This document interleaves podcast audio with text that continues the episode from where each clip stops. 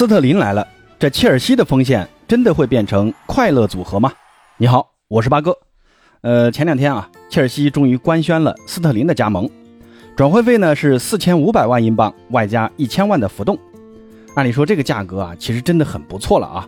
斯特林呢跟曼城的合约也只剩下一年了，还能被曼城卖出这么高的价格？那之前热苏斯也是只剩下一年合同，也是四千五百万英镑卖给阿森纳了。这曼城啊。真的太会做生意了啊！那对于斯特林，大家估计首先想到的就是他的各种空门不进，各种快乐足球，反正呢就是各种笑料啊。那同样的，切尔西队内呢也有一位所谓快乐足球的代表，那就是维尔纳。维尔纳呢这两个赛季啊也是各种近距离空门不进，也是非常快乐啊。那现在英超两大快乐足球的代表齐聚切尔西。那很多球迷就调侃，切尔西的锋线组合是又高又快组合，是又高兴啊又快乐。言下之意呢，就是对于下赛季切尔西的锋线并不怎么看好。那今天这期节目就和朋友们聊一聊，斯特林加盟切尔西真的只会带来快乐吗？那顺便呢，也再聊几句 C 罗会不会转会这件事儿啊。那先说说切尔西为什么要买斯特林，那还是因为切尔西真的是缺前锋啊，尤其是有进球保障的前锋。上赛季花了那么高的价格买下卢卡库，就用了一年，发现还是不太合适啊，就又回租给了老东家国际米兰。这主帅图赫尔回头看了一眼自己的前锋线，看到有哈弗茨、切赫、呃芒特、奥多伊、维尔纳，就没一个能让自己放心委以重任的前锋。所以切尔西在补强后防的同时呢，也要补强锋线，不然呢怎么跟曼城和利物浦竞争啊？上赛季啊就是吃了没有好前锋的亏。而斯特林呢？你别看他在场上经常出现快乐足球的场面，但在曼城这五年呢，斯特林一共为曼城打进了一百三十一个球，还助攻了七十四次，直接参与进球二百零五个。而且呢，斯特林还是在瓜迪奥拉时期的曼城制造进球队内排名第一的。而且这一百二十个进球中，有一百一十三粒进球是在禁区内打进的。说明斯特林在门前的嗅觉和射门能力还是有保障的啊！八哥呢去看了上赛季斯特林在英超的一个进球记录啊，发现斯特林总共进了十三个球，有两个是点球，一个呢是禁区外的远射，一个呢是点球后不进的补射，其余的进球啊全部都是门前抢点，也就是大家俗话说的后点包抄吃饼。那这个呢是斯特林最擅长干的，干得比其他人都要好，可以说是炉火纯青啊！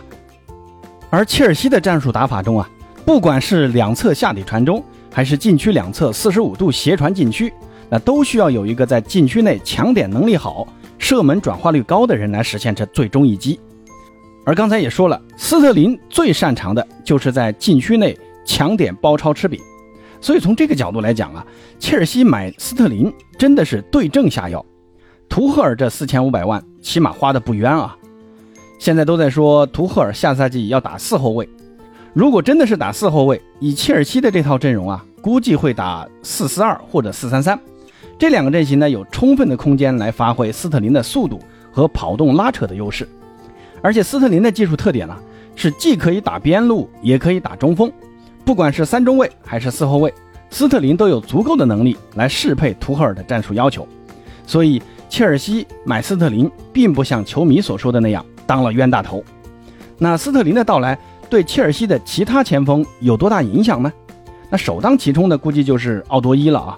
奥多伊呢，上赛季是伤病不断，而且他的活动空间跟斯特林是高度重合，也是喜欢在左边路活动，但呢进攻效率没有斯特林那么高啊，还经常受伤，所以下赛季啊，奥多伊估计他的出场时间会被压缩的很厉害。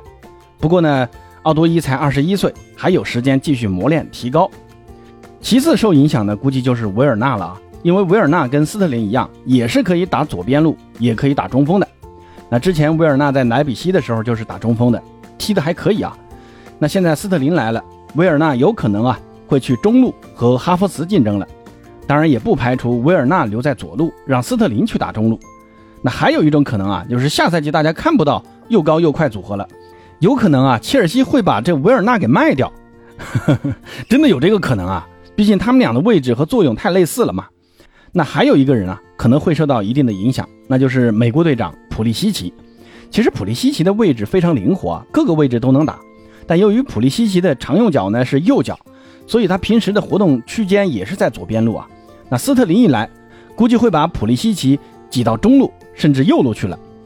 至于芒特和齐耶赫啊，他俩都是在右路活动的，估计影响不大啊。不过齐耶赫听说切尔西想把他卖给 AC 米兰，那下赛季还能不能在切尔西看到齐耶赫还两说呢。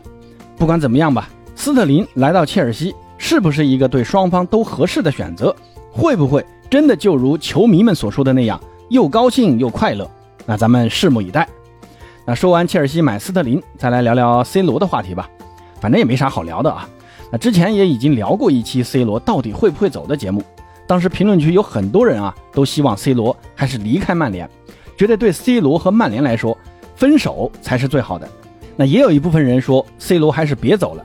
那支持 C 罗走和支持 C 罗继续留在曼联都有很多的支持者啊。那随后过了几天呢，又传出 C 罗没有去曼联报道，采取了所谓的罢训来表达自己的态度。当时呢，八哥还以为这是 C 罗对于曼联转会进度的不满。虽然 C 罗给曼联的解释是因为家里有事儿，先不过来报道了，连曼联去东南亚的集训都没去参加，但外界还是普遍猜测。C 罗呢？这是让经纪人门德斯去其他豪门投简历去了，而且后来各个方面的消息传出来啊，基本已经坐实了。C 罗真的是想离开曼联的，想去一家能打欧冠、能争夺冠军的球队。后来呢，传的最多的就是拜仁和切尔西。不过这些天下来啊，先是拜仁的高管出来说，C 罗不符合拜仁的经营哲学，这意思就是说 C 罗太贵了，算是委婉的拒绝了 C 罗。那这两天又传出切尔西的主帅。图赫尔也不想要 C 罗，而大巴黎呢，很早就婉拒了 C 罗啊。大巴黎就是再有钱呢，也没法容纳这么多高工资的巨星嘛。那好了，那这三家俱乐部对 C 罗一关门啊，那 C 罗也基本没地儿去了啊。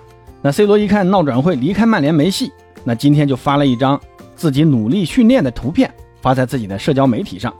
那这个图啊，我是放在了评论区置顶，大家可以去看看啊，还配了个文字啊，努力训练。而且 C 罗穿的那个训练短裤啊，还是曼联的球裤，给人的观感呢，就是说，哦，我要为曼联努力训练了。很多人把这个理解成下赛季 C 罗基本会留在曼联了。那 C 罗如果留在曼联，对于 C 罗和曼联来说，到底是好还是坏呢？对于 C 罗来说，肯定是不满意的。这个就是最坏的结果嘛。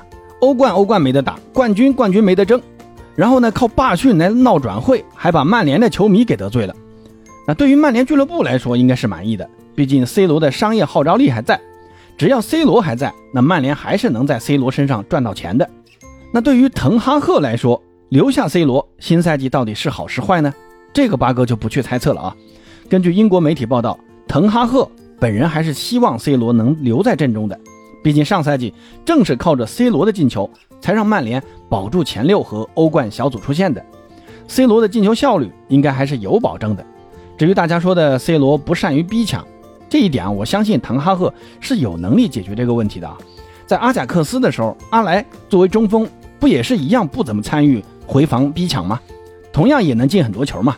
所以我感觉滕哈赫在没有更好的选择之前呢，还是希望能留住 C 罗的。那就我个人而言啊，我还是觉得 C 罗留在曼联应该是各方都合适的一个选择吧。C 罗呢，也别介意曼联打不了欧冠。毕竟你自己的年纪也不小嘛，市场行情又是这个样子，还真没比曼联更适合你的地方了。